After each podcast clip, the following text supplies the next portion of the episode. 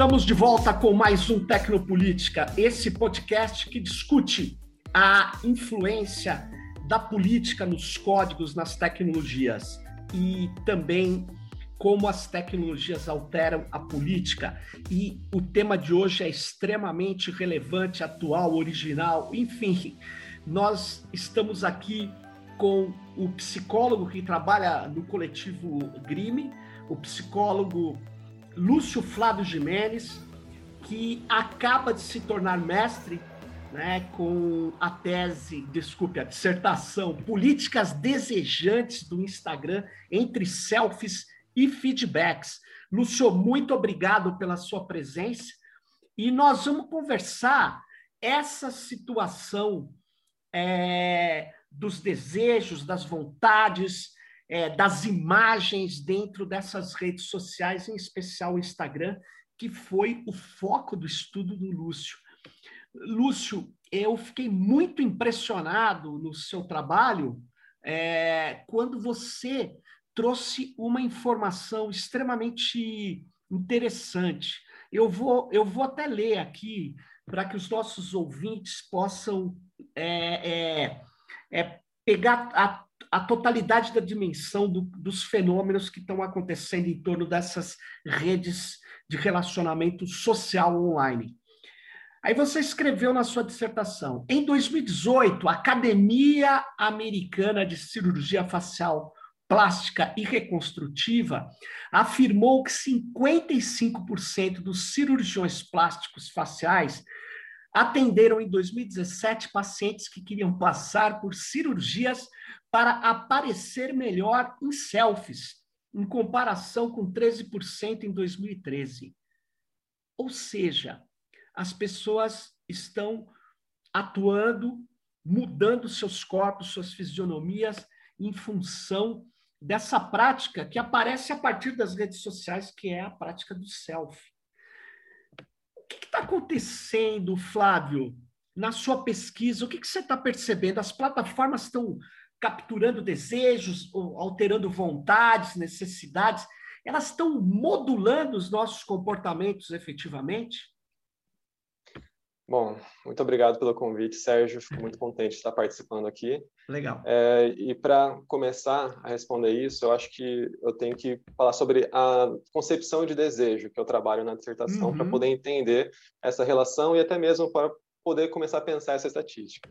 Quando eu falo de política desejante, ou no caso dessa palavra específica, desejo, eu estou falando justamente de alguma coisa que não é simplesmente ou, ou apenas meu, ou algo muito interno, algo muito íntimo, algo muito profundo.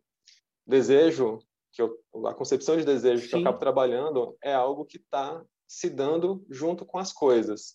Ou seja, a gente está aqui vivendo, se relacionando com uma série de objetos, pessoas, coisas, por isso que eu falei a palavra coisas. Sim. E é nessa interação, é nesse viver, é nessa experiência, é nisso que a gente consegue produzir os desejos, desejos. É assim que a gente produz os desejos, é assim que a gente se conecta e desconecta dessas coisas. Então, quando a gente vai pensar nessa relação que a gente tem com essas tecnologias, que já não é algo recente, já, já tem. Se a gente for pensar tecnologia, de fato, é um conceito muito complexo que viria uma história aí de milênios, mas como a gente hoje se quando a gente fala sobre tecnologia, a gente pensa muito nas tecnologias digitais. Uhum. Então, há também uma influência dessas tecnologias na nossa vida. E, obviamente, acaba produzindo também efeitos nos nossos corpos, porque a gente acaba entrando em interação com isso, a gente usa isso, a gente começa a viver também é, a partir e em relação com essas tecnologias, e isso produz efeitos nos nossos corpos, nas nossas cognições, em, enfim, em, em várias dimensões da nossa existência, em várias dimensões da gente enquanto ser humano. Eu trouxe essa uhum. estatística sobre a questão das selfies, porque é, é um dado que está aí, mas e é um dado que talvez a gente pode, possa pensar até como muito evidente, já Sim. que são cirurgias que foram feitas propositalmente para parecer melhores em selfies. E aí, no caso, essa, essa estatística especificamente está sendo muito mais direcionada principalmente as cirurgias no caso de modificação do rosto, da face, Facial. que são as, o que é principalmente exposto na selfie. Mas se a gente for pensar, por exemplo, no que já vinha sendo feito antes ou no que já também acontece há muito tempo, como essa essa corrente fitness, né, da modificação corporal para você aparecer de uma certa forma para a sociedade, porque você vai, vai, realizar uma série de exercícios ali para tentar modificar o seu corpo de uma certa forma que fica é, que aparente de uma maneira desejável para os outros ou admirável pelos outros, né? Como acaba sendo. Então isso também é uma forma de modificação corporal que a gente viu sendo também muito influenciado pelo Instagram, pelos que pelas influenciadoras, influenciadores de, do campo fitness, né? E se a gente for procurar artigos sobre isso, a gente encontra uma série de artigos né, dessas pessoas e como elas influenciam as pessoas a entrar também nessa nesse regime fitness.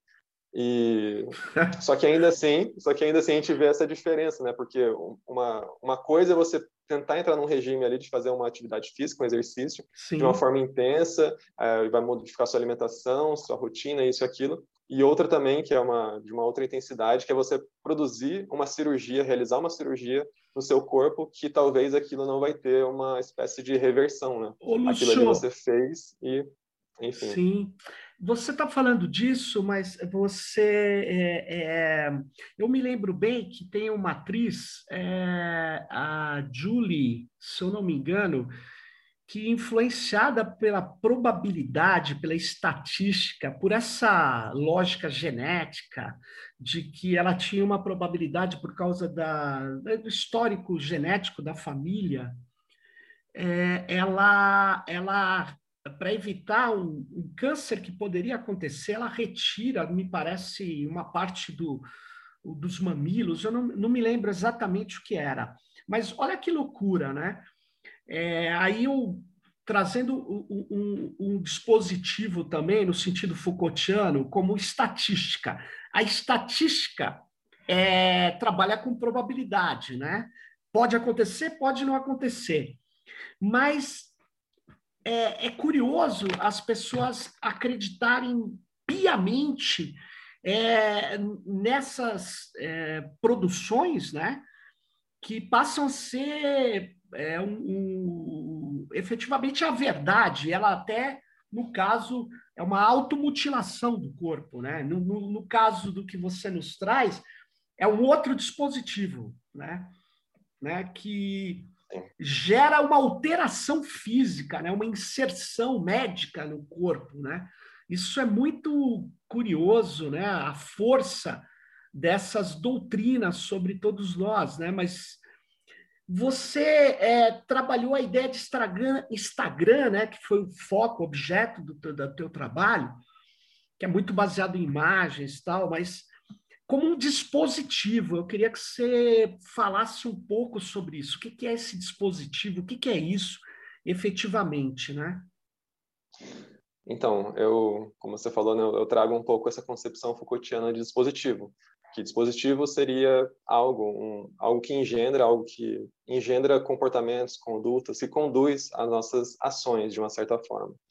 E aí, quando eu trago o Instagram enquanto dispositivo ou enquanto múltiplos dispositivos, é porque é uma tecnologia complexa que, enfim, tem várias finalidades, vários objetivos, e isso vai depender muito da, da forma de uso e da relação que as pessoas constroem com aquilo. E, por exemplo, eu poderia ter trazido essa questão dos dispositivos estatísticos do Instagram. Eu uhum. pensei até mesmo em, em, em, construir alguma coisa nesse sentido. Porque a estatística, né, como você falou, é algo que já faz presente na nossa vida atual Sim. e de uma forma que tem uma força, tem uma intensidade já que é bem diferente de outros momentos. Né? A gente vê, por exemplo, uma estatística como, como essa, ela acaba sendo processada ou entendida ou levada às a, as consequências, de, dependendo de como a pessoa entende aquilo. Pode ser uma estatística de, por exemplo, 40%, para mim é muito? Não sei, depende, mas para outra pessoa pode ser. Uma estatística de 60% é muito? Não sei também, vai depender. E no caso do Instagram, por exemplo, tem estatísticas que a gente não conhece, mas que estão presentes, né? Então, se a gente for pensar essas questões dos dispositivos, teve um artigo que eu pensei em colocar, só que eu não consegui encaixar muito bem, mas que uhum. eu achei uhum. muito interessante. Eu, inclusive, eu deveria ter procurado aqui antes para trazer isso mas que sem as pessoas terem muita sem ter consciência disso, elas preferem tirar a foto de um lado do rosto do que do outro. Olha. Porque, de um, de um certo, de uma certa forma, as pessoas que tiram foto a partir de demonstrando mais um lado do que o outro, acaba recebendo mais like no Instagram. Sério? Então, Tem uma pesquisa perceber, sobre isso? Sim, a pessoa ela, ela fez um, um, algoritmo lá, ela foi pegando as fotos, foi pegando um monte de coisa, e ela foi a, a, analisando qual lado a pessoa dava preferência para tirar selfie. E de acordo com um lado, a pessoa conseguia, conseguiu ver estatisticamente que aparecia que realmente tirar foto a partir de um lado aparecia mais do que o outro. Então, quando eu penso Instagram enquanto esses dispositivos, é porque justamente existem configurações ali, existem é, construções que produzem efeitos nas nossas condutas, nas nossas ações. E a gente está se colocando com isso de uma forma mais ou menos intencional, porque a gente está lá. A gente, assim, eu digo eu, né, mas eu digo a gente porque somos muitas pessoas, são mais de 100 milhões de brasileiros que estão usando o Instagram. Então, é uma é muito significativo isso. Lúcio, é, você acabou de falar múltiplos dispositivos, né? Que o Instagram ele é, ele tem essa essa, portanto, interferência nas pessoas, né? na conduta das pessoas, mas de modo múltiplo. Que você selecionou, na verdade, três características desse dispositivo, não é isso? É, eu queria que sim, você sim. falasse um pouco sobre essas características que o Instagram, que você percebeu no Instagram, né? Então, quando eu comecei a desenvolver essa parte da pesquisa e fui pensar, então, quais dispositivos que eu apresentaria sobre o Instagram, né? E eu falei assim, eu pensei na, nesse dispositivo da estatística, só que eu acabei não não colocando ele. Eu encaixei três dispositivos que eu achei que dariam mais jogo, entre aspas, assim, que a gente pode dizer, dar mais jogo na, tanto na questão da composição do trabalho, mas também para a gente entender e até mesmo poder fazer novas associações a partir disso. Eu trouxe o que eu chamei de dispositivo confessional, o que eu chamei de dispositivo de espetacularização e o que eu chamei de dispositivo de consumo. E aí, para tentar ampliar um pouco aqui, mas também não ficar muito tempo nisso, a questão do dispositivo confessional é uma característica nossa, uma característica do sujeito ocidental, principalmente, já há alguns séculos, em que nós, né, humanos aqui que estamos interagindo, nós, sociedade ocidental, a gente a gente se identifica, a gente produz identidade, a gente se constrói, a gente constrói a nossa narrativa, a nossa história, a partir disso que a gente confessa, por assim dizer. Porque a gente vai se conhecer, por exemplo, falar, ah, eu sou o Lúcio, e eu sou isso, eu sou aquilo, uhum. eu faço isso, eu faço aquilo. Eu tenho essa forma de conseguir é, me relacionar com outras pessoas. Então a gente se relaciona através dessas confissões. A gente se relaciona a partir desse dispositivo. Só que no Instagram ele ganha uma outra dimensão. Porque no Instagram, não necessariamente ele vai ter uma outra pessoa do outro lado. Mas a gente acredita que sim, porque essa é a proposta da plataforma. Então a gente está desde o começo, assim que você constrói o seu perfil, confessando. Você confessa uhum. a partir do seu nick, né, do seu apelido ali, e aí você vai colocando características, fotos, isso e aquilo, criando conexões, seguindo pessoas, pedindo para que elas te sigam de volta. E você vai, a partir disso, alimentando aquela plataforma pelas suas confissões. E aí tem as confissões que você escolhe fazer, né, digamos assim, se é que, enfim, a gente pode falar dessa forma, conscientemente, né, porque eu escolhi colocar aquela foto, eu escolhi falar tal coisa, mas tem também as confissões que a plataforma produz, né, as confissões que eu, utilizando o Instagram é, ao longo do dia, eles vão produzindo dados a partir do que eu faço lá. Mesmo que eu não saiba, ou mesmo que eu não queira, não tem muita escolha, porque você assinou os termos e condições ali, você aceitou tudo aquilo. Então, você está naquela plataforma, eles vão saber onde você está, quantas, quantos segundos você ficou, é, onde você clicou, enfim, e vão tentando avaliar tudo que você fez ali. Aí, o segundo dispositivo que eu coloquei em relação é esse dispositivo de espetacularização, que eu também fiquei pensando se eu colocava ele ou não, mas pensando no Instagram, seria algo que não teria como eu não colocar, porque o Instagram ele nasceu em 2010 e eu não sei assim, se muitas pessoas sabem, mas vou aproveitar aqui o podcast, Sim. mas o Instagram ele nasceu como até uma espécie de cópia, entre aspas, do Foursquare. Era para uhum. ser um aplicativo de localização. Era para ser um aplicativo que você vai em algum lugar, você marca aquele lugar, você fala alguma coisa ou outra ali sobre aquele lugar, avalia, e enfim, encerra. Só que houve algumas transformações ali logo no início e que a dimensão da imagem se tornou a, a força da imagem ganhou muito mais intensidade do que qualquer outra coisa. Isso porque o Instagram ele tinha uma facilidade, uma simplicidade para você compartilhar uma imagem ali, você editar essa imagem muito facilmente. A estética dele é muito, era muito aprazível e muito, até vamos dizer assim, luxuosa, né? Porque era também tinha a questão de só ser possível para o iPhone. Então isso. era uma questão assim que que era algo desejável pelas pessoas, assim, eu quero acessar isso. E e aí, essa dimensão da imagem, não só pelo Instagram, mas a gente vê hoje em dia o TikTok estourando e outras, o YouTube também, né, que tem uma questão da imagem muito forte, é, acabou ganhando lugar. Aí, por que espetacularização? Eu acho que aí eu posso ter uma série de influências, como o Guy Debord, você mesmo falou na, na banca dele, mas para mim, pelo menos a primeira influência, talvez a mais forte, deve ter sido a Paula Sibilia, Uhum. Ela tem a tese de doutorado dela, que ela transformou em livro, que é o Show do Eu. Ela fala, ela faz uma genealogia disso que ela chama de intimidade exposta, ou estimidade, como ela fala, né? Que é uhum. essa nossa intimidade que a gente escolhe colocar para fora, a gente escolhe compartilhar, é, e não só escolhe, mas a gente deseja, a gente faz isso consciente e inconscientemente, expondo essa nossa intimidade. E são, claro, intimidades recortadas, não são todas claro. as nossas vidas, é tudo nosso, é só o que a gente quer, do jeito que a gente gosta, é, ou como a gente gostaria que fosse, e a gente expõe isso. É, e aí eu trouxe esse nome espetacularização porque por alguns motivos, né? Porque a gente hoje em dia tem muitas palavras que estão muito é, é, muito difundidas e muito utilizadas no tempo, no, termo, no campo da, da comunicação uhum. e da, das mídias, que é o algoritmo e plataforma. Uhum. Mas eu uhum. pensei assim, não, o espetáculo, esse, essa questão do espetáculo está é, tá sendo muito presente e talvez não está ganhando a atenção que deveria. Eu acho que o espetáculo, essa questão do espetáculo não está ganhando essa atenção, porque por muitos ainda está sendo confundido com o que era no século passado. Então, a gente tenta pensar, quando a gente vai avaliar essa dimensão do, do, do, da espetacularização, a gente acaba, sem querer, comparando com as figuras, né, os famosos celebridades do século passado, aqueles modos de vida e as influências que eles tinham, uhum. é, pensando nas artes, em todo aquele valor, aquela, tudo aquilo que era muito grande, né, e muito, enfim, que chamava muito atenção. Só que o que acontece é que a gente já não tá mais daquela mesma forma. A gente está numa sociedade que a gente pode pensar de controle, de rendimento, enfim, de plataforma, ou como até o termo que você utilizou na, na banca, que foi distribuído. Então, é difícil você ver que alguém vai concentrar todo o espetáculo. Os uhum. espetáculos foram difundidos também. E a, a, a figura, o papel dos influenciadores acaba sendo fundamental nisso, porque influenciador não, não necessariamente vai ser alguém, então, como o Cristiano Ronaldo, que tem 250 não. milhões de seguidores no Instagram.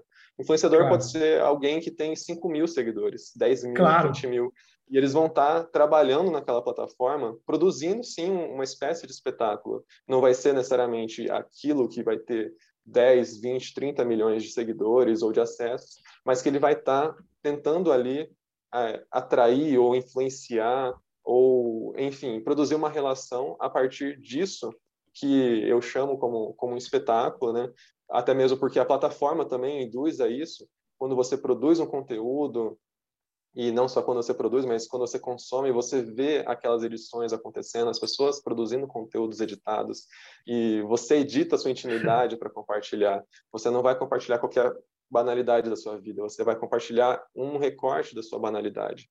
E Olha ou então só. pessoas famosas que estão vivendo um aspecto luxuoso e eles vão querer então editar aquele luxo para não deixar tão à mostra para as pessoas, porque talvez aquilo não vai ser um conteúdo que vai atrair as pessoas. Então eu vou tentar, mesmo que eu viva uma vida luxuosa, eu vou mostrar algo banal para a pessoa, algo Sim. tão comum. É então, é a técnica das celebridades, né? A técnica das celebridades que vem de antes, né? Elas têm que mostrar um pouco de intimidade, mas nem tanto, né? Elas têm que ter um, uma distância para que o imaginário seu funcione, né? Porque não pode ser nu e cru assim também. Mas você está falando uma coisa do é, dessa dessa espetacularização onde o espetáculo é distribuído e é praticado por todos. Então, e, e isso que eu vejo como algo que se encaixa muito na ideia de sociedade de controle, sabe, Lúcio? Porque teve um período que era anteposto à questão do espetáculo, da, que o Guy Debord nos traz, como é, que para o capitalismo manter é, essa enorme coleção de mercadorias sendo vendida, né? porque o capitalismo, é, se ele parar de produzir, você viu na pandemia, ele, ele quebra. Ele não pode ficar três meses sem fazer nada. Ele, ele tem que estar tá o tempo todo criando necessidade de consumo. E eu não estou falando de consumo básico, porque todo ser vivo tem que vencer a entropia, tem que comer, tem que beber. Eu estou falando de. E não é. Nós não vivemos é, uma vida austera, uma vida. A gente tem que estar tá consumindo o tempo todo. É, e aí, o que o Guy Debord, eu acho que foi a sacada genial dele, ainda no final dos anos 60 do século passado, é que a imagem era fundamental disso, né? Essa ideia de transformar tudo num espetáculo. Então, a imagem é mais importante que, que outras dimensões simbólicas, né? Ou sígnicas, né? Então, o que acaba acontecendo é que ah, aí isso vai vai ser fundamental, né? É, você precisa tudo vira um o jornalismo virou um espetáculo. Você pode olhar todo o padrão do jornalismo televisivo, ele é espetacular, nunca é algo refletido, não, nada disso é, é sempre. Então você cria uma, uma situação de espetacularização. O problema é que é, algumas pessoas dizem que nas redes, quem cria são todos, é distribuído, isso estaria contraposto à ideia de espetáculo. E como eu vi você descrever na, te, na, na, sua dissertação, eu chamo de tese porque ela é muito boa mesmo, parabéns, aliás. Então, Obrigado. O que, o que, o que eu vejo é que ela não se contrapõe ao controle, ela alimenta o controle, os mecanismos de vigilância que estão dentro do controle, que eu acho muito mais adequado falar controle que vigilância. Por quê? Porque a vigilância é o aspecto da observação contínua que tem dentro de um mecanismo que é além da observação, ele é indutivo. Não sei, eu, eu penso que sem dúvida nenhuma, quando você vê o Instagram, o Instagram é uma das mais é, é, dispositivos de espetacularização e simultaneamente de controle, não é isso? Então, continuando nessa lógica que você está falando, né? Quando a gente vai pensar a questão do espetáculo na sociedade de controle, se a gente for lembrar assim de algumas uhum. décadas atrás, diferente da, da mídia de massa, no caso Sim. que cada um consumia da sua casa, na TV, de uma forma muito mais direcionada, né? Vem claro. aquele, aquele sinal direto para você. É, logo nos anos 90 ou os anos 80 já começava aquele desejo das pessoas participarem daquilo, responder aquilo, interagir aquilo como uma plateia ativa. Então, eu, quando eu fui fazendo as pesquisas, assim, eu estava encontrando ideias, assim, ideias de tecnologias, falando como que o público conseguiria, então, participar daquilo, seja ligando, ou então vamos inventar uma TV que a pessoa consiga ali responder é, a, a, uma, a uma pergunta imediata. Mas passou por uma dimensão para além disso, que além de você responder aquilo, você também vai ser o próprio produtor desses espetáculos, você vai ser o próprio produtor disso. Então, isso que era controlado ou centralizado, embora hoje ainda existam centros, né, sem dúvida, centros de produção dessas imagens, os grandes canais, ou os grandes influenciadores, as grandes celebridades e tudo mais, mas isso foi difundido, né? Foi difundido e como um modo também de governo, porque se cada um precisa produzir um espetáculo de si, isso é até mesmo uma forma de reforçar essa, essa confissão de si também. Porque nesse movimento em que você precisa falar de si, que você precisa produzir um espetáculo de si, não só você, nessa produção do espetáculo, que a gente pensa na imagem, né? a imagem como essa mídia principal, mas há também uma série de, de, de comunicação a partir disso, de textos, né? de textos por trás disso é, textos que vão dizer também sobre, sobre esse espetáculo, seja no texto realmente falado ou não, mas uhum. seja no, no que está querendo dizer aquela imagem. Então, esse, o espetáculo, enquanto esse dispositivo difundido, é fundamental para esse nosso modo de governo de todos de todos com todos, né? É, se você expõe alguma coisa sobre você, você acaba também falando sobre si e que de uma certa maneira vai ser governado, regulado pelos outros. A pandemia foi sensacional para a gente conseguir ver isso, né? Porque as pessoas postavam fotos sem máscara ou em algum outro lugar, já vinha um amigo, um parente, já começava a falar sobre aquilo da pessoa. Ou, enfim, é, era essa, essas relações que foram produzidas a partir dessas das confissões dos espetáculos de si no Instagram no período da pandemia foi algo que foi extremamente intensificado porque já que todo mundo a maioria permaneceu em casa ou permaneceu de, uma, de forma reclusa mas as pessoas ainda sentiam essa necessidade de, de produzir coisas, né? E aí, seja saindo, seja em casa, seja onde for, as pessoas entraram nessa dinâmica. O espetáculo, então, foi uma dimensão e é um instrumento de controle Ou seja, é um espetáculo que você fala espetáculo de si editado, né? Então reforça aquilo que o Deleuze tem naquele pequeno texto que eu acho que no Brasil está no livro Conversações, que é o pós-scriptum sobre as sociedades do controle, onde ele fala que ele fica uh, uh, uh, o, marketing né, é a principal o principal controle social né? não é que é o único né? É o principal. Então na verdade é, cada um quando você fala um espetáculo de si cada um também é o seu próprio marqueteiro né é... E cada um tem que aprender a ser o seu próprio marqueteiro. A gente vê é cada é mais vez difícil. mais.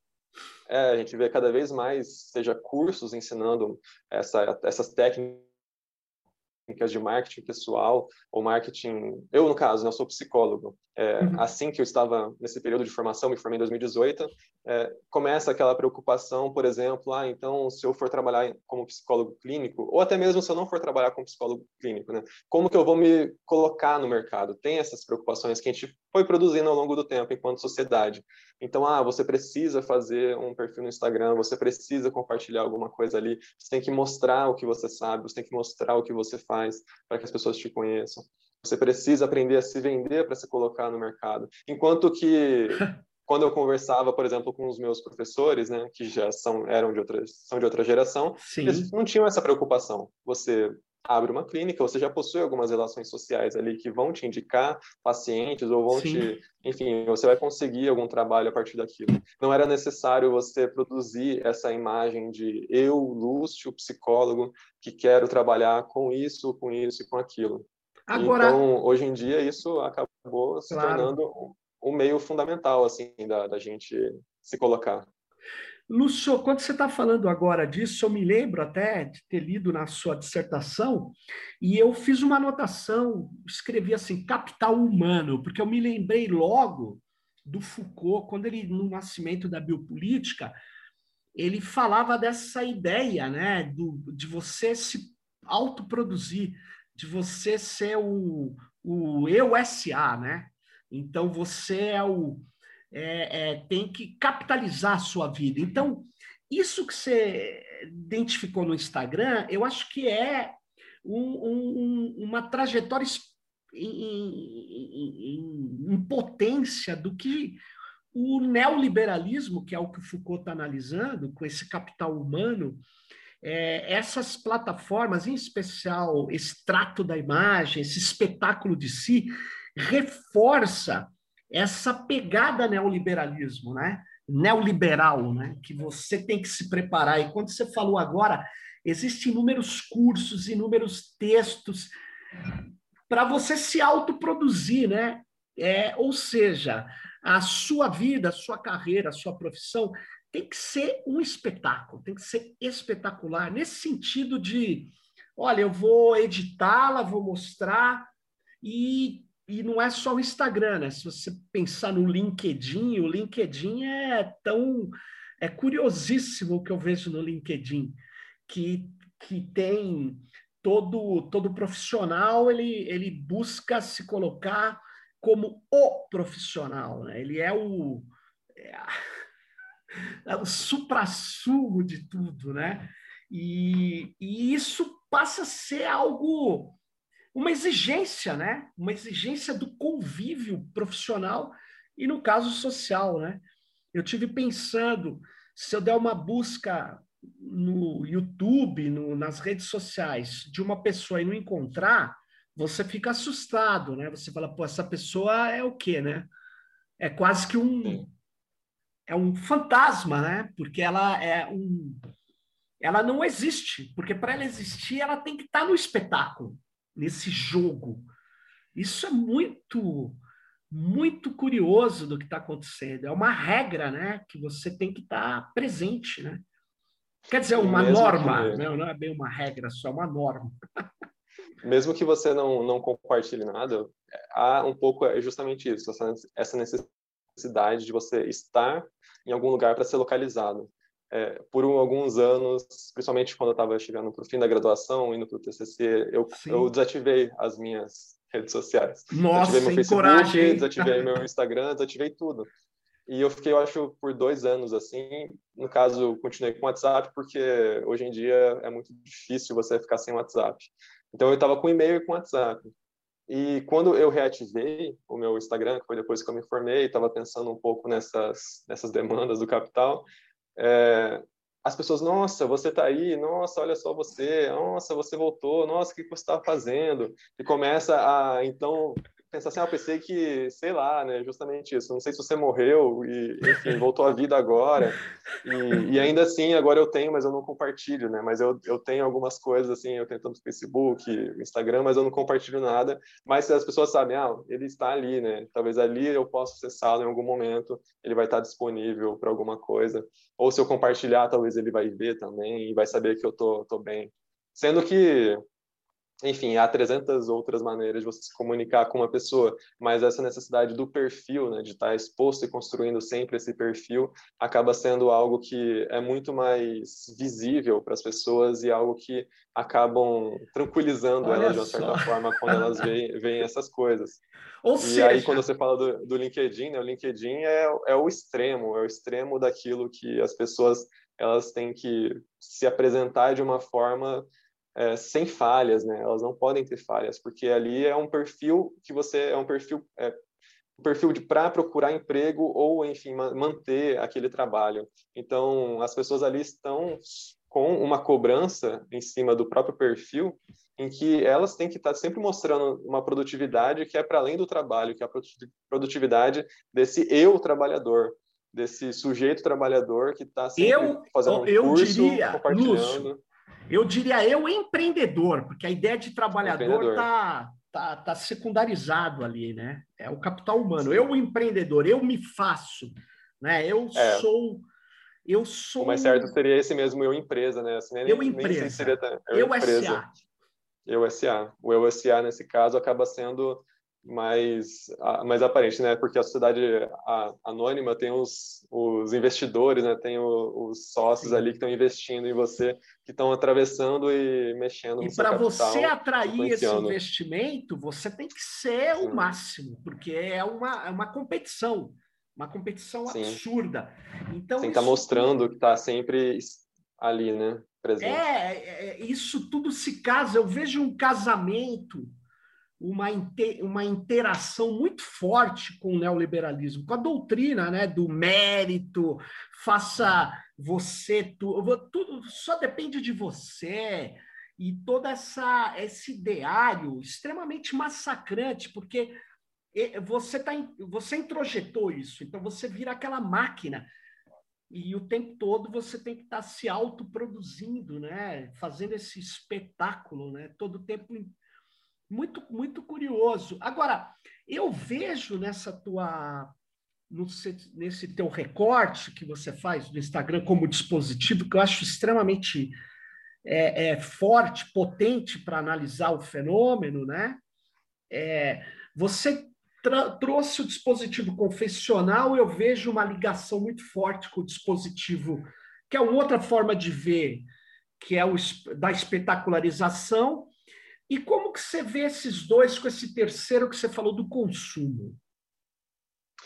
Então, quando eu fui pensar nesses dispositivos, né, eu já fiz um pouco dessa retomada, assim, Sim. e eu fui tentando colocar isso, esses vetores de força que eu fui observando no Instagram.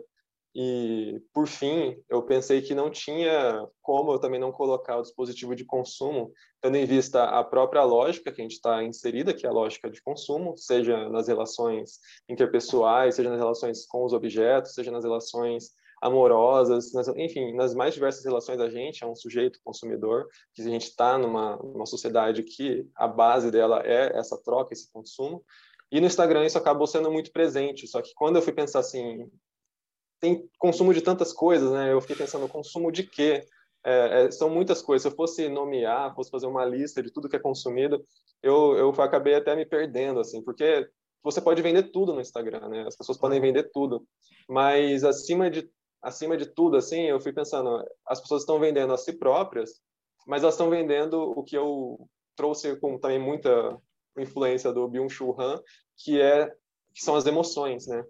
Porque enquanto essa plataforma, ou a gente vê as demais plataformas que estão aí disputando a nossa atenção, disputando é, o nosso acesso, disputando as nossas, os nossos dados, né, por assim dizer, uhum. é, que não, não é uma disputa por eu enquanto indivíduo, mas eu enquanto o que eu faço e o que eu produzo nessas plataformas, eu comecei a observar o quanto essas emoções são são o meio talvez principal assim em que essas plataformas acabam nos comprando ou nos atraindo, porque a gente nessa relação de consumo gera uma espécie eu, eu coloquei o o tédio, né? Eu utilizei a palavra tédio, Sim. mas não num, num, sentido muito rígido do tédio, mas o tédio como a gente concebe ele hoje, né? A gente concebe o tédio como algo muito fácil de cair no tédio. Eu estou 10 segundos sem fazer alguma coisa, não consigo, sequer nem, nem penso em outras coisas, eu faço outras coisas. Eu preciso de algum estímulo. Eu preciso de um estímulo visual, auditivo, eu preciso de um podcast, eu preciso de um vídeo no YouTube, de uma série, de um programa de TV. Eu preciso de alguma coisa ali que altere alguma, alguma, algum estado que eu estou presente para tentar me colocar em um outro regime. Então, eu, eu, preciso sentir alguma coisa, eu preciso de uma emoção. E aí, se a gente for pensar nessas lógicas de consumo que a gente está inserido, muitos, muitas delas acabam sendo é, nessa lógica da emoção. Eu tenho uma amiga que eu lembro de uma vez, eu achei muito curioso isso que aconteceu. A gente estava é. saindo, a gente saiu, Sim. né, foi no, no shopping, assim, e a gente decidiu comer no shopping. E ela comprou um lanche. Ela comprou um lanche, é, cada um foi para um ponto assim, ela voltou com o lanche dela, ela falou assim, nossa, eu não sei porque eu comprei isso, eu não gosto de cheddar. E era um lanche, era um hambúrguer, assim, com muito cheddar. Mas ela não gosta de... Ela, ela, não, conce, ela não concebeu, ela não lembrou que ela, gosta que ela não gosta de cheddar. Porque a imagem estava tão atraente, estava tão Tava tão chamativa, apetitosa, que ela decidiu mesmo assim. Ela foi ali, comprou aquele lanche, pagou pelo aquele valor daquele lanche, e ela falou assim: Eu não gosto de cheddar, eu não sou uma pessoa que gosta de cheddar, mas ela comprou. Então, aquelas cores, aquele jogo, aquela comunicação, aquele espetáculo daquele lanche, daquela imagem maravilhosa que estava ali vendendo, acabou atraindo ela de uma certa forma que qualquer outra comida, se a gente fosse pensar aqui em shoppings, né, em praça de alimentação, tem aqueles restaurantes são mais tradicionais, com arroz, feijão, não sei o que, aquilo não atrai tanto quanto um lanche com aquelas cores, com, enfim, olha o tanto de cheddar que vem nesse lanche, por favor, compre ele, você vai sentir as sete maravilhas do mundo em uma mordida, alguma coisa nesse sentido, assim, né? Então, essa, essa alteração que a gente essa alteração de estado é muito comum na nossa sociedade atual. É só a gente começar a observar também como as bolsas de valores influenciam tudo, né? O mercado, né? Como a gente vê, você falou do jornal, assim, o jornal Sim. fala o mercado pensou isso, o mercado quis aquilo, o mercado não sei o quê, e ninguém sabe quem é o mercado. O mercado são essas variações, né? São tudo isso que muda o estado e a gente tenta acompanhar essas essas alterações de estado que são fluidas e são multifatoriais, são multi são multi então, depende de muitas pessoas, de muitos fatores, de muitas organizações e tá pessoas que estão compondo isso. É, você está tornando complexa essa nossa visão sobre como se formam essas cadeias, esses processos nas redes, no, no convívio. Porque não dá para falar de rede digital hoje sem falar do, da nossa vida, porque todos nós estamos sendo intercortados por isso, utilizando isso muito forte. E e você é, cita uma hora na sua dissertação uma frase do seu orientador, o Domênico Ur, né, que ele diz assim: o desejo é inseparável das conexões dos circuitos e das máquinas que, que, que constituem, né? Quer dizer, então, não dá para pensar, como você disse há pouco no começo aqui da nossa conversa, não dá para pensar numa cadeia simples, né? Dizendo assim, ah, o, o controle, é, como era aquelas teorias de manipulação, sabe? Que o cara controla o Sim. canal e controla você. Eu queria que você, como é que você vê esse processo? Quer dizer, as plataformas interferem, o marketing interfere, e nós, por outro lado, também temos resistências, mas também temos vontades. Então, eles estão trabalhando nossas vontades, mas também estão acrescendo elementos a essas vontades. Queria que você problematizasse. O que, que você pensa dessa interação confusa para a gente trabalhar com um modelo simples, né? Causa e efeito. É meio, meio, meio difícil, não é? Sim, sim. Eu acho que eu não vou ter assim uma, uma resposta, né? Mas eu vou tentar compartilhar então sim. as minhas confusões que eu tive claro, enquanto eu estava claro. Escrevendo e pensando. E, e aí eu vou continuar nessa questão do dispositivo de consumo para tentar trabalhar isso, porque o consumo nisso, né? Se a gente for pensar essa relação que a gente tem, por exemplo, se eu estou mexendo no Instagram, eu vou rodando né, o celular ali, a, a, tela, até encontrar alguma coisa que por algum motivo eu vou interagir com aquilo de uma forma é, que vai produzir um dado mais significativo sobre mim. Porque se eu passei sobre um conteúdo, vai produzir já alguma coisa. Vai falar, ele não tem interesse ou não tem muito interesse claro. sobre isso. Mas se eu parei em algum conteúdo e eu assisti, eu respondi, curti, não sei o quê, eu já produzi algum, mais dados. Então, isso é mais interessante para a plataforma. É, e como essa relação acaba se produzindo, né? Porque isso também não é puramente meu, né? Não é algo simplesmente do Lúcio que quis mexer naquilo, mas eu também não vejo que é, é algo tão tão puro também da tec... não é algo tão simplesmente da tecnologia. A gente acabou desejando isso de uma certa forma, tanto que, enfim, a gente vê quantos aplicativos são produzidos mensalmente na, nas, no, na, enfim, nas lojas aí, né, virtuais e quantos sobrevivem, né? Porque claro. os desejos estão aí da gente querer alguma coisa, a gente está querendo, enfim, entrar, produzir alguma, alguma relação com aquilo, e alguns aplicativos, por algum motivo, aparecem mais, outros nem tanto. O Clubhouse, eu não sei se você chegou a ouvir falar, não. ele apareceu, assim, nesse ano, e ele estourou, assim, parecia que era um novo aplicativo que as pessoas iam utilizar, iam ficar, e, enfim, iam todo mundo para o Clubhouse. Era um aplicativo de comunicação apenas por áudio e ele também era apenas para o iPhone. As pessoas começaram a não, tem que fazer para o Android, não sei o quê, e fizeram para o Android, e hoje em dia mal se fala no Clubhouse. É, por algum motivo aquilo também não, não durou, aquela euforia pelo Clubhouse não, não se manteve. E aí eu vejo que essa nossa relação que a gente tem com as tecnologias acaba sendo também muito disso que está na nossa sociedade, né, desses desejos que não são individuais, são desejos que são coletivos, por assim dizer, né? são desejos sociais mesmo. A gente deseja é, é, confessar, a gente deseja é, se colocar enquanto espetáculo, enquanto uma empresa. A gente deseja também consumir as coisas. E quando um aplicativo como o Instagram que, claro, além de tudo, ele tem também, sim, muito capital para reforçar e para intensificar ele e se manter presente e dominar, monopolizar boa parte é, da, da, da internet, né? É, mas a gente também, ao mesmo tempo, deseja que ele continue daquela forma e talvez cresça, ou talvez ele vai diminuir e vai, enfim, o TikTok vai crescer mais do que o Instagram, a gente não sabe, né? Mas essa, essa nossa relação que a gente tem do, com essas tecnologias, eu vejo que se faz muito por esses comportamentos cotidianos, esses comportamentos que a gente está aqui construindo e se tornando, seja enquanto hábito, enquanto vício, enquanto forma de se relacionar com as pessoas. Então, eu vou, eu quero conversar com alguém, eu vou conversar por onde? Eu vou marcar um encontro pessoal ou eu vou conversar pelo WhatsApp, eu vou conversar pelo Instagram, ou eu vou marcar uma videochamada por algum outro aplicativo ou outra plataforma.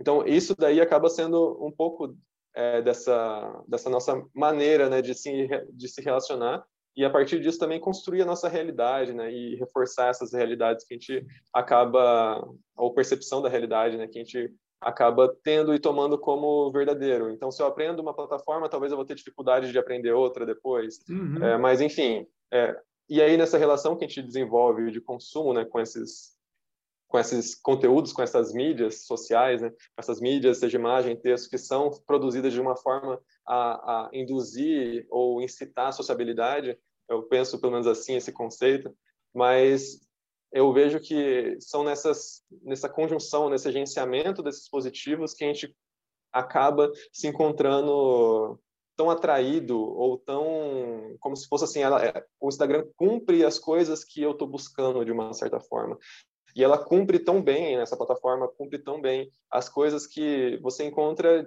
uma variada, uma gama de usos que são distintos, né? Então, vai ter sim pessoas que vão estar tá produzindo mais coisas e vão estar tá ali se expondo de uma certa forma. Vão ter pessoas que não vão estar tá produzindo nada, ou vão acessar uma vez por semana, ou não vão estar produzindo nada, mas vão acessar diariamente para mais consumir do que se expor de uma forma imagética. E, enfim, mas essa plataforma ela acaba abraçando ou acolhendo os nossos desejos, né? Ela acaba que em um momento ali que eu vou estar esse, nesse tédio, né, por assim dizer, ou nessa, nessa estabilidade, ou nisso que me cansou, enfim, eu vou falar, vou entrar no Instagram para mudar isso, para alterar isso, assim, para entrar em é, outro regime, pode, em outra conexão. Ele pode mudar agora esse momento da minha vida, né? Ele pode ser interessante. É. E o Instagram, eu até coloquei isso na minha dissertação, né? Mas o, o, o chefe do Instagram, né? o head do Instagram, ele lançou um vídeo recentemente. Muitas pessoas ficaram criticando ele porque ele falou assim: o Instagram agora vai começar a se voltar mais para os vídeos, vai dar uma importância maior para os vídeos, porque é assim que a gente está vendo nas nossas pesquisas, né? Que eles fazem sabe-se lá quantas pesquisas com a gente, propositalmente claro. ou, ou, ou não, né, com as nossas informações, mas eles estão vendo que são os vídeos que estão crescendo. E as pessoas falam, não, porque a plataforma era muito boa quando era apenas foto, naquele modelo quadrado, que, enfim, aquilo ali era o Instagram de verdade, você tem que voltar para aquilo, senão o Instagram vai virar um, um novo TikTok, e não e sei é o que, as pessoas estão eles... tentando conversar. Mas queira ou não, é isso que as pessoas estão fazendo. As pessoas estão sim indo para os vídeos, né? Pode ser que conscientemente eu queira, de fato, ah, eu quero que o Instagram volte para essa aquela plataforma de foto. Mas quando eu entro no Instagram, o que eu consumo? Eu consumo as fotos que as pessoas postam ou eu consumo os vídeos, de fato? Eu consumo os stories, consumo reels, consumo, enfim, IGTV. É, é que na verdade, Lúcio, eles estão eles estão é, percebendo que o TikTok chegou a 500 milhões de usuários, deve ter passado isso já, e em breve tudo indica que vai ser um forte concorrente do, do grupo Facebook, não só do não só do, do Instagram, né? Então o, o Facebook ele tem uma trinca, né? Que são três grandes vou chamar de plataformas, é a rede social Facebook, Instagram e WhatsApp. E com esses três, ele, ele pretendia enfrentar a Amazon, né? Por isso que mudou política de privacidade. Por que enfrentar a Amazon? Enfrentar no comércio eletrônico, que eles estão muito bem posicionados para vender tudo e para transferir dinheiro dentro da. Como eles já estão fazendo, né? No, você paga via WhatsApp, Sim. E agora é, é óbvio que, como você bem falou, eles realizam pesquisas que nós nem sabemos quais são, e se eles estão apostando em vídeo é porque eles perceberam que eles precisam se reposicionar para poder, é, a partir da base que eles têm, ampliar e não entrar naquela onda de que eles vão desaparecer, né? Que é o tal do feedback negativo, né? Numa economia de rede, aquele que aparece que vai crescer cresce e o que aparece que vai diminuir, em geral, murcha, diminui. Então, ou às vezes permanece, né, como o Twitter, né, permanece mais ou menos na mesma média, gueto. já tem muito tempo, é, assim. Gueto é demais, né, permanece num segmento de formador de opinião, né? Twitter, no Sim. caso. Mas... Não, essas plataformas elas nunca vão tomar alguma decisão sem ter tanto conhecimento do que a gente está querendo, né, como o mercado também deles, né, mas também com, com relação a esses competidores, assim. Então eu até coloco também na, na dissertação isso sobre como o Instagram foi esse, essa plataforma deles, né, do, da, do grupo Facebook, que primeiro eles compraram o Instagram, né, adquiriram, e eles foram transformando e foi a plataforma talvez mais que foi adaptada foi se adaptando a todas que as... mais mudou. que foi mudando e se adaptando ao celular, no caso, né? Que é o celular que é essa nova tecnologia, assim, mais recente que o computador, mas que não é tão nova hoje, o uhum. celular, smartphone, mas que é o que a gente mais acessa e principalmente, eu acredito, né, que o foco deles é muito países de, de desenvolvimento, terceiro mundo, como o Brasil e outros países assim, eles produzem isso para que a gente continue também, Agora, já que aqui o computador é tão mais caro que um celular, né? É, não, é, as pesquisas que a gente tem, pesquisas sérias, como a do CETIC, do Comitê Gestor da Internet, é, o, o, o acesso no Brasil à internet em geral, é, mais de 50% é feito por celular, só, exclusivamente. E entre as camadas mais pauperizadas, tipo até um salário mínimo em 2019, o acesso à internet de 79% de quem ganhava até um salário mínimo era exclusivamente por celular. Então, sem dúvida, o celular é. Agora, é, é o, o Instagram ele adquire ele tenta comprar o Snapchat, não consegue, e ele mata praticamente o crescimento do Snapchat em países como o Brasil, porque ele, ele passa a, a enquadrar ou a, a, a, utilizar as funcionalidades que o Snapchat tinha, né? Sim. Então, e ele está fazendo isso, tentando fazer isso com o TikTok. Tanto é que você está ficando bem chato para algumas pessoas, aquelas dancinhas, né? Que é um negócio.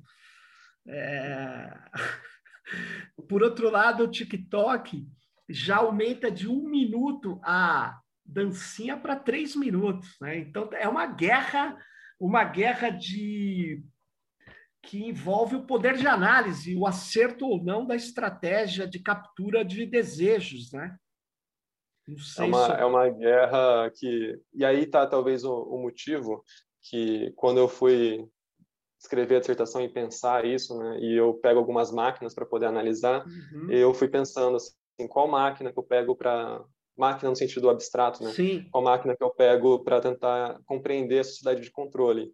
E aí eu pensei plataforma, eu pensei algoritmo, eu fui pensando essas coisas assim, e eu acabei pegando o feedback, porque eu pensei quando eu fui estudando esse toda essa história assim disso tudo, né? É, eu fui estudar cibernética.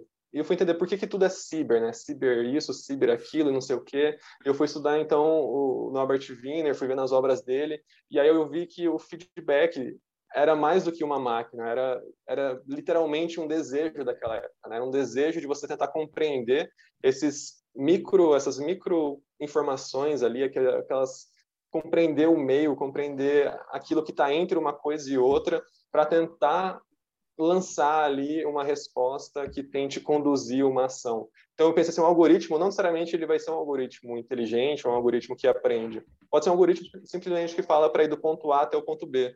Então, Sim. mas foi essa compreensão, essa ideia, esse isso que eu resumi, né, chamei dessa máquina abstrata de como esse feedback, porque é isso que, claro, ele vai tomar 300 outras formas depois que foi lançado pelo Norbert Wiener, pelo, por todo o movimento cibernético, mas é, é justamente essa, esse desejo por entender alguma situação, entender algum acontecimento e capturar ali alguma coisa as informações daquilo, entender aquela, aquilo que aconteceu e tentar conduzir para uma resposta desejada, uma, uma resposta que no caso controlada, né, como eles, como é a própria ideia da cibernética, foi isso que eu pensei assim. Então é, é isso daí que também está presente na gente, que a gente quis isso por muito tempo, talvez, né, tentar para entender é, a gente, quando eu falo a gente, é, sim, sim. Não, eu, enfim, a gente enquanto sociedade, enfim, claro. tudo isso que a gente acabou se fazendo. É justamente tentar compreender esses entre, esses, essas micro informações ali, mas que são extremamente significativas para governar as próximas decisões, as próximas ações, as próximas Cibernética condutas. Né? é isso, né? Vem da palavra grega, né? A arte de governar navios, né? E depois de governo, né? De comunicação sim, sim. e simultaneamente de controle, né? É, é que é comunicação é... e controle. Ele coloca controle. essas duas palavras juntas de uma forma muito... que é extremamente forte, assim. E quando Não, eu fui ver o movimento cibernético e o quanto quantas disciplinas estavam trabalhando para construir aquilo, desde a psicologia até a matemática, engenharia, medicina, psiquiatria. Então todo mundo entrou nesse movimento porque era algo extremamente interessante naquele momento, né? Que combinava uma série de desejos sociais ali. E é interessante, né? Porque é como se o ser fosse vazio. Claro, ele tem uma estrutura, um hardware, uma estrutura corpórea é, diferente um do outro. Mas o que vai, o, o, na ideia do Wiener, o, o que, que vai fazê-lo é, tomar decisões é esses retornos, são esses feedbacks que você Sim. bem é curioso, né? Quase como se ele fosse um vazio. Ele não escreveu isso, mas a minha imagem, quando eu leio, leio, leio, eu falo, nossa, a cibernética de primeira ordem, ela que é essa que a gente está falando, ela, ela, ela aclama até mesmo pela transparência, né? Assim, de tudo, para ver como funciona. E, e, a minha motivação vem de fora, né? Sim, como, como lançar né, essa informação nessa máquina, seja essa máquina humana, seja essa máquina eletrônica, digital, mas como lançar essa informação, produzir isso, né, como acoplar também isso nessas máquinas, de uma forma que eu consiga uma resposta, né? Porque aquilo nem sempre também vai funcionar, pode ser que vai a gente vê, a gente fala das tecnologias como algo muito potencialmente assim, ah, que domina tudo, mas tem muitas falhas que a gente também não não percebe, né? Mas aí mas ainda assim funciona. Esse que é também é interessante, ainda assim funciona e a partir desse funcionamento, seja com erros e acertos, que a gente está aqui hoje, né? E, mas é nesses acertos que, que tava essa, essa vontade, né? Tipo, como fazer isso? Como colocar, lançar essa informação nessa máquina humana de carne ou de metal, de lítio, de silício, ah. né? Ali, enfim, e conseguir produzir uma resposta naquilo. Aí, por isso que eu pensei no feedback mesmo. Muito legal. E, e Lúcio, como a gente está chegando aqui assim, já chegando não, a gente já passou dos 50 minutos aqui do episódio, eu queria colocar uma última questãozinha para a gente falar rapidinho antes de fechar aqui esse episódio muito interessante, muito legal. Ele, você escreveu ali assim: as máquinas não se rebelarão contra os humanos. Pelo contrário, elas estão se tornando cada vez mais obedientes pois estão cada vez mais eficientes. É isso, então? Essas ficções, elas, elas são nada mais que ficções. O que nós temos mesmo é uma obediência cada vez maior, é isso? É uma obediência não só maquínica dessa máquina de carne, né, mas também eu vejo um pouco dessa máquina também de silício e outros outros minerais, né. Então, esses dias mesmo eu estava vendo um vídeo de uma esqueci agora qual universidade lá dos Estados Sim. Unidos, que tinham produzido um robô, um dos robôs mais avançados, assim, digamos, em termos de inteligência e capacidade de, de ação. E aí as pessoas, tanto ou muito empolgadas com aquele robô que conseguia fazer pular, saltar, correr, não sei o quê, quanto também às vezes assustadas, pensando, ah, quando essa esse robô vai se voltar talvez contra mim? E enfim, são são essas um pouco dessas ilusões narcísicas assim, pensar quando ela vai me afetar, né? Mas se a gente for pensar socialmente um pouco essa questão do, do robô, é, o que, que os robôs de fato estão fazendo além de um robô como o Instagram, né? um robô que nos faz ali também, nos, nos conduz nessa jornada de, de espetacularização. Mas se a gente for pensar os robôs de guerra, né, que estão cada vez mais obedientes para conseguir matar pessoas. É, enfim, e se a gente for pensar aquele robô, a primeira coisa que eu pensei foi: imagine um robô desse na mão da PM aqui no Brasil. O que um robô desse faria? Porque esse robô ele não ia ele não ia cometer um erro, ele ia justamente obedecer uma ordem, ele ia justamente obedecer às ações de alguém, de algum é, grupo. Essas tecnologias, algum, elas estão avançando é. para uma nova eugenia até. Elas são muito obedientes a preceitos. Concordo plenamente com você. Pô, Lúcio, muito obrigado aí por, pela sua participação. Nós estaremos aqui novamente várias vezes, porque você você vai continuar essas pesquisas aí fenomenais. Parabéns, Lúcio. E, e fique ligado no próximo Tecnopolítica. Estamos aqui. Um abraço para todas e todos. Tchau, Lúcio. Tchau, pessoal. Valeu. Obrigado. Tchau, tchau. Valeu.